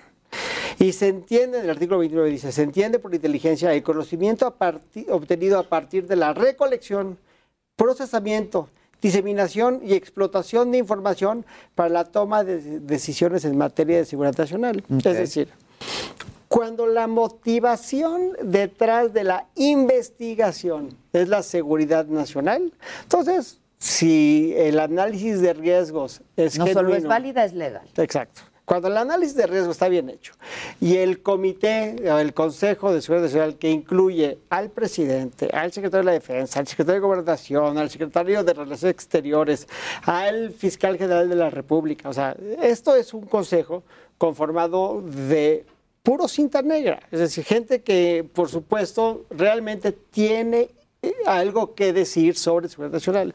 Cuando la motivación es el riesgo de la nación, eh, interno o externo, es válido. Lo que parecería sumamente cuestionable de esta nota es que se investigaron a periodistas y a contrincantes políticos. A simple vista parecería que la investigación es para tener información importante sobre gente que simplemente no te interesa que llegue al poder o periodistas que son incómodos. No quiero decir... Incómodos al gobierno. Sí, incómodos desde entonces al establishment, ¿no? Pero el problema, repito, el problema no es en lo abstracto, no es en lo específico, no es en lo abstracto. El problema no es que en este caso se haya investigado al presidente y a su familia, cosa que si es por fines políticos es deplorable, y ya periodistas que le caía gordo al presidente también es deplorable. El problema es que se usen los mecanismos de seguridad nacional con fines políticos. Ese es el problema en lo abstracto fundamental, ¿no? Y que me gustaría pensar que en el gobierno actual no está ocurriendo. o lo harían diferente, ¿no? Cosa que tampoco tengo elementos para decir que lo están haciendo o no lo están haciendo. Simplemente el llamado es, pues, o sea, este es un gobierno que ha hecho que es diferente esto es uno de los lugares donde podría ser sumamente distinto. Bueno, el presidente dijo hoy, nosotros no hacemos eso. Y ayer también. Y, o ayer. Acabó con el Sí, CISEN. y estoy totalmente de acuerdo. O sea, no cambió con el CISEN, no acabó con el CISEN. Le cambiaron de nombre al CISEN. Ahora se llama de otra forma, pero no puedes Porque dejar... tiene que haber inteligencia, no puede haber un... una Dice que su inteligencia es la gente que llega a contar. No, no, No, eso, sí, eso- eso no es real. Aparte, tenemos compromisos internacionales de inteligencia. O sea, te- México tiene compromisos con Estados Unidos importantes de compartir información que se recolecta de esta forma.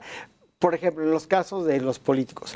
Pues yo entiendo que en el gobierno de Peña, estoy hablando de una hipótesis, ¿eh? no tengo información confidencial, pero estoy hablando de un supuesto. De es decir, pudiera haber pasado. si la izquierda mexicana tenía pactos con Venezuela, no en ese momento, que, los, que Estados Unidos consideraba a Venezuela un enemigo político, y tiene un pacto de compartir inteligencia, entonces México tendría una obligación de investigar un nexo entre Venezuela y los políticos mexicanos. Repito, es una hipótesis. ¿eh? Exacto. No estoy diciendo... Es un ejercicio de imaginación. A través de la radio y la Exacto, televisión. Exacto, no estoy haciendo nada más que una hipótesis, ¿no? Como decían, especulando sobre una, hipótesis, ¿no? Entonces, en ese caso, pues sería totalmente válido que se haga esa recolección de data y que eventualmente, pues si no hay nada ahí, si no hay ilícito, pues simplemente pasa al basurero y se acabó y se comparte lo que se tiene que compartir y lo que no, no se comparte. Porque la forma en la que se evitan las catástrofes es a través de la recolección de datos. Hay una frase muy importante en el libro del arte de la guerra de Sun Tzu, que la voy a repetir mal, seguramente porque no la tengo fresca, pero decía Sun Tzu que un espía valía 100 generales. Esa es la idea, ¿no? Pues sí. Esa es la inteligencia de hoy. Esa es la Pues inteligencia de hoy. O sea, es más importante la información que la fuerza. La, información es la fuerza. Y más en el mundo digital. Claro. La gente se comunica a través de, del espacio. ¿no? Entonces, en ese aspecto lo veo sumamente importante. Ahora, vamos a ser un poquito más objetivos, ¿no? Otra vez la hipótesis. Bueno, pues dicen que investigaron a 25 periodistas. Pero pues sabemos, porque hemos visto en el pasado que muchas de estas personas pueden posar como periodistas o son periodistas que son agentes dobles, que paralelamente están suministrando información o que son operadores políticos que también son periodistas. Hoy hay muchos ex periodistas en el gobierno actual, cosa que me parece aplaudible, no es ilegal, no estoy haciendo una insinuación este, Sí, perversa, sí, cada cosas quien. que suceden, ¿no? Entonces, la acusación por sí misma no es blanco y negro, parece ser blanco y negro, pero la tenemos que matizar. Si no se matiza y no se entiende, entonces las cosas se vuelven muy perversas. Ahora, lo único que me parece importante, que yo creo que nadie está mencionando y na- nadie está viendo, es que esta es una nota que viene de un periódico inglés. Inglaterra es un fenómeno sobre la inteligencia particular. Primero, los Murdoch fueron materia de una investigación y un juicio Sí, sí. ¿sí? Por métodos heterodoxos para no llamarlos ilegales, de recolección de información para sus actos. Ellos Cierto. intervenían llamadas, hacían... Y los ex- varios ex primer ministros han dicho que la oligarquía en, en Inglaterra es una oligarquía de medios, es decir, los que realmente tienen el... los- mañana llega el son, quiere tronar a un político y lo truena de un día a otro. Entonces, esta es una nota que viene de un periódico en un país donde los medios han sido acusados de estas mismas praxis que hoy estamos viendo que detonan el mundo. Y aparte el, sí, sí. Y aparte el blowback... ¿Con qué autoridad? no? Exacto. O sea, Y el blowback es para México, pero realmente el tema no era México. O sea, aquí el blanco era la empresa israelí. O sea, de- el, al que encueraron Fue- fue al claro. israelí, a NSO, ¿no? Esos son los cuates que, que quedaron mal. Último comentario. Sobre, Esos cuates vendieron sus servicios. a todo el mundo. A todo el A todo el mundo, porque es un. Aparte, tengo entendido que solo se lo pueden vender al gobierno. Es decir, no puede. O sea, si tú llegas hoy con esta empresa y dices, yo soy un billonario, quiero mi Pegasus, te dicen, no te lo puedo vender. ¿no? Y, no, y no hay dinero en el mundo que pueda hacer. Inclusive para que en México hayan decidido investigar a fulanito de tal o a perenganito, tiene que pasar por este consejo que lo tiene que acordar. No, tengo entendido que no pasa por un control judicial como en otros casos, que un juez lo tendría que decir. Pero hay un consejo, digamos. Pero el consejo es del secretario, secretario de Gobernación, presidente de la República, fiscal general, secretario de Relación Exterior, secretario de Bla, o sea, el director del CISEN, ¿no? Lo único que sí es interesante para efectos de la plática es que Tomás Herón era el secretario técnico. Sí, ¿no? claro.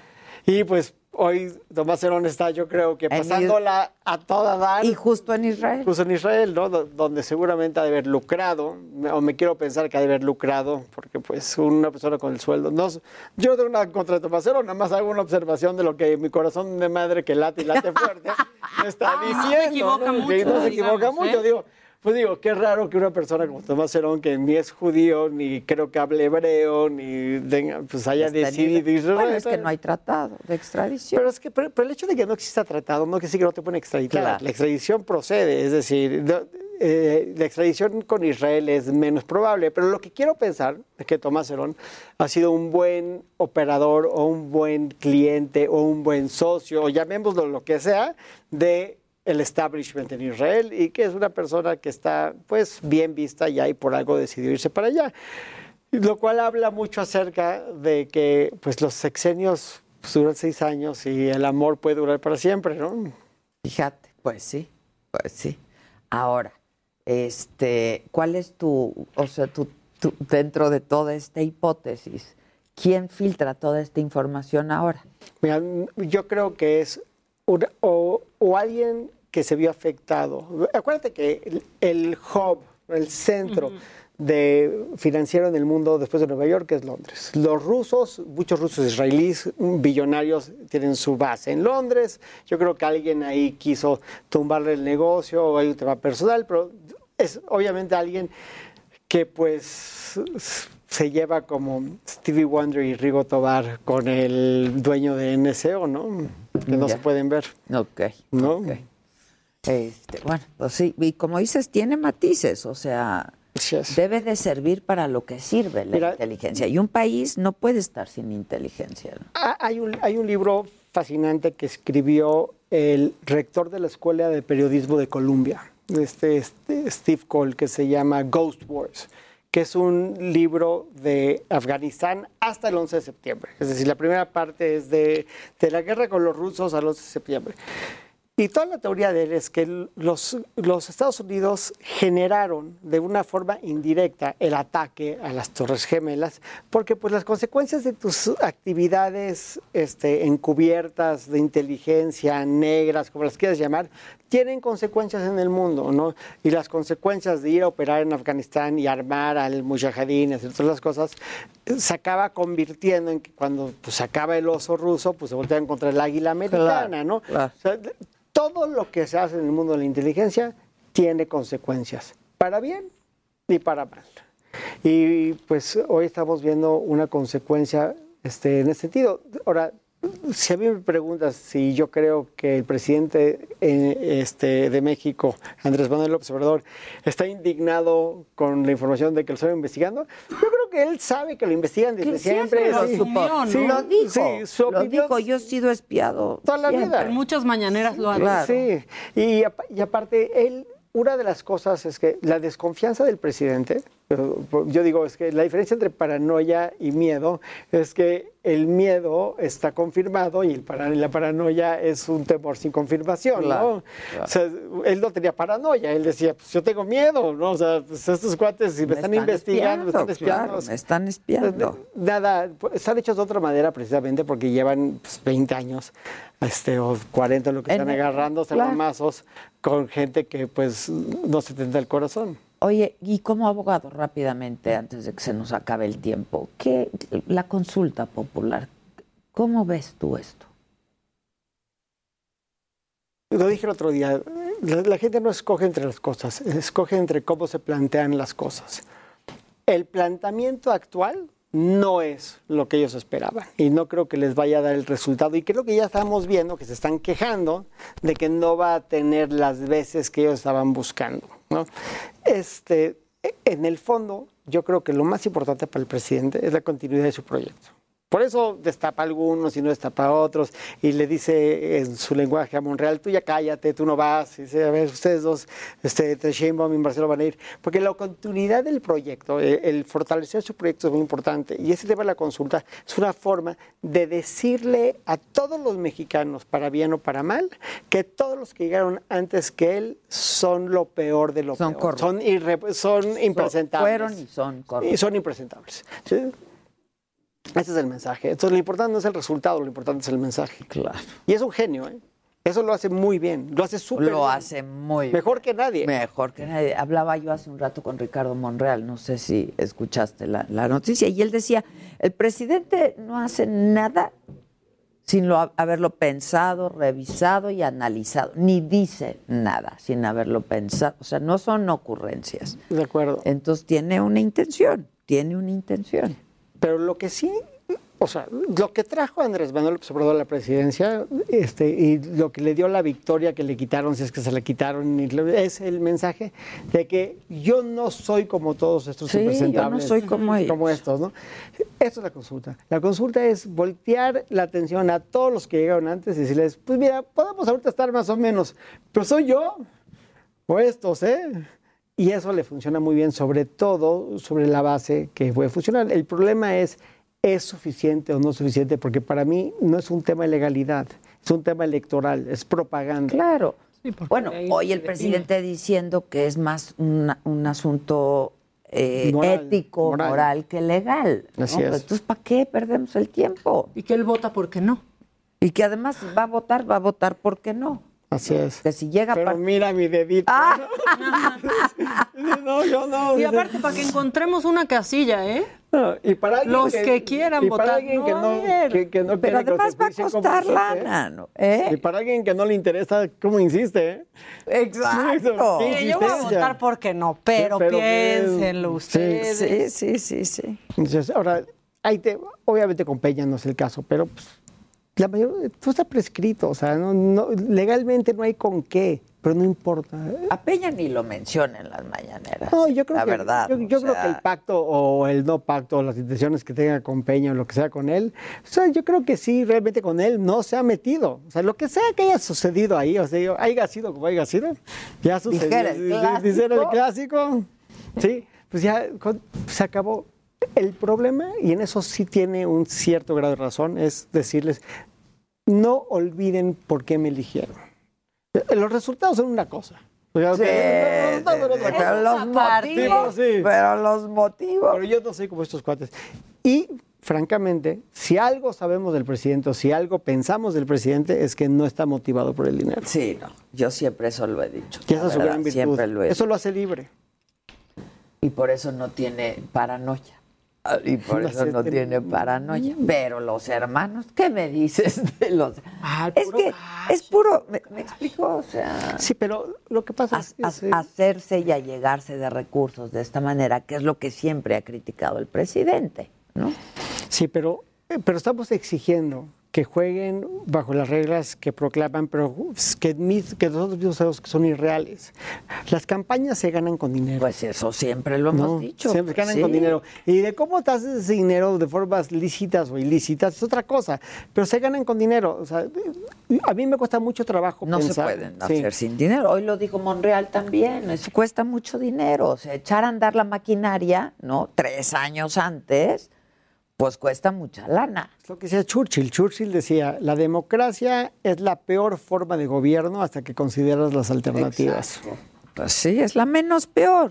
es la menos peor. Así es. Son concursos de popularidad, pero bueno, es lo que es. Y pues yo, yo no veo mal que las cosas sean como son. Yo lo que veo mal es de hipocresía. No, yo creo que pues, hay, que, hay que llamar las cosas por su nombre. También creo que el, el decir la verdad, por más terrible que sea, es mejor que si una mentira, ¿no? Y creo que le da mucha credibilidad a los políticos. La verdad, ¿no? yo también, ¿eh? O por más dolorosa, o por más fea, o por más. Como sea. Pero la verdad es muy Aparte, digna. ahora sí que nos hará libres. Es que sí. Como dicen en mi alma mater. Es que la verdad nos hará libres. Totalmente de acuerdo. O sea, ir por la vida sabiendo que estás mintiendo debe ser una cosa muy pesada. Qué lastre. Bueno, pero sí, o sea, para alguien como yo, sí, para alguien como ustedes, también, porque la congruencia le damos mucho valor. El problema es que hay gente, que no voy a decir nombres, pero hay varios que se me ocurren, que para ellos el mentir es parte de su trabajo. No, Sí, sí, eh, sí. su trabajo es mentir. Se creen la mentira. No se la incluso, creen, ¿no? es ¿O que? No, saben no que están saben que están mintiendo. Saben que están mintiendo. Pero si, si no mienten, mm, su- es decir, su- se este, obsoletos.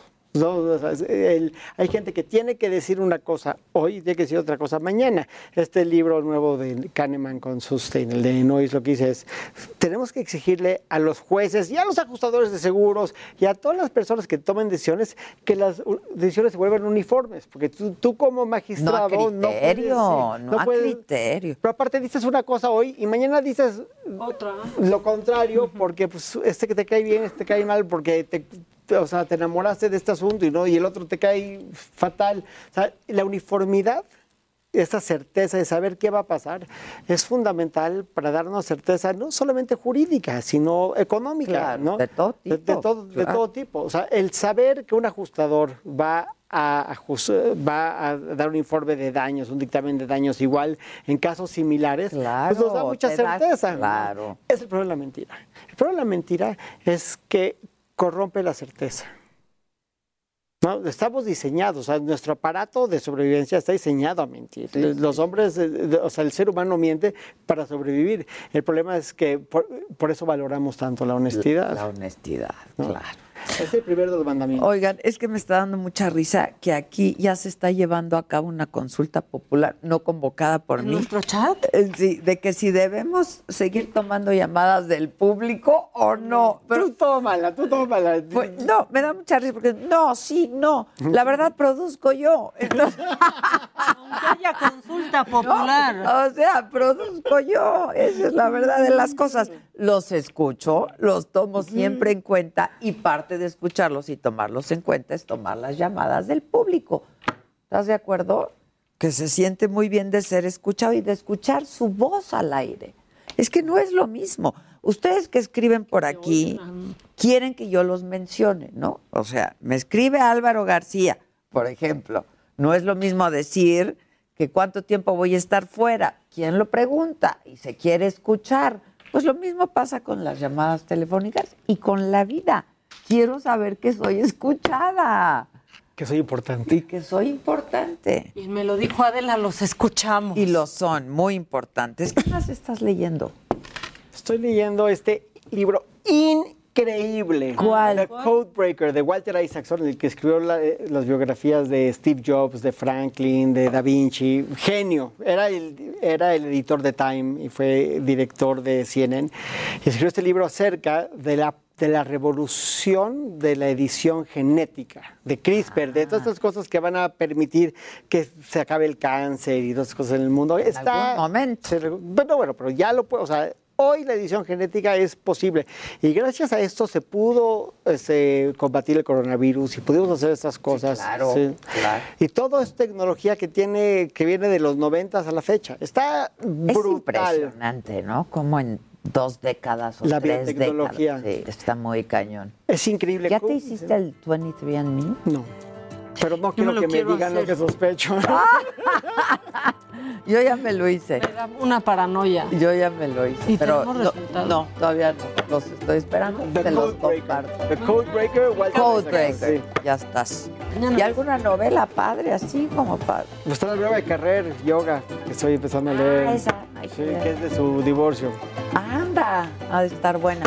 Bueno, pues nada, muchachos, mañana todavía aquí nos vemos, aquí nos escuchamos, 9 de la mañana, me lo dijo Adela en la. Heraldo Radio. La HCL se comparte, se ve y ahora también se escucha.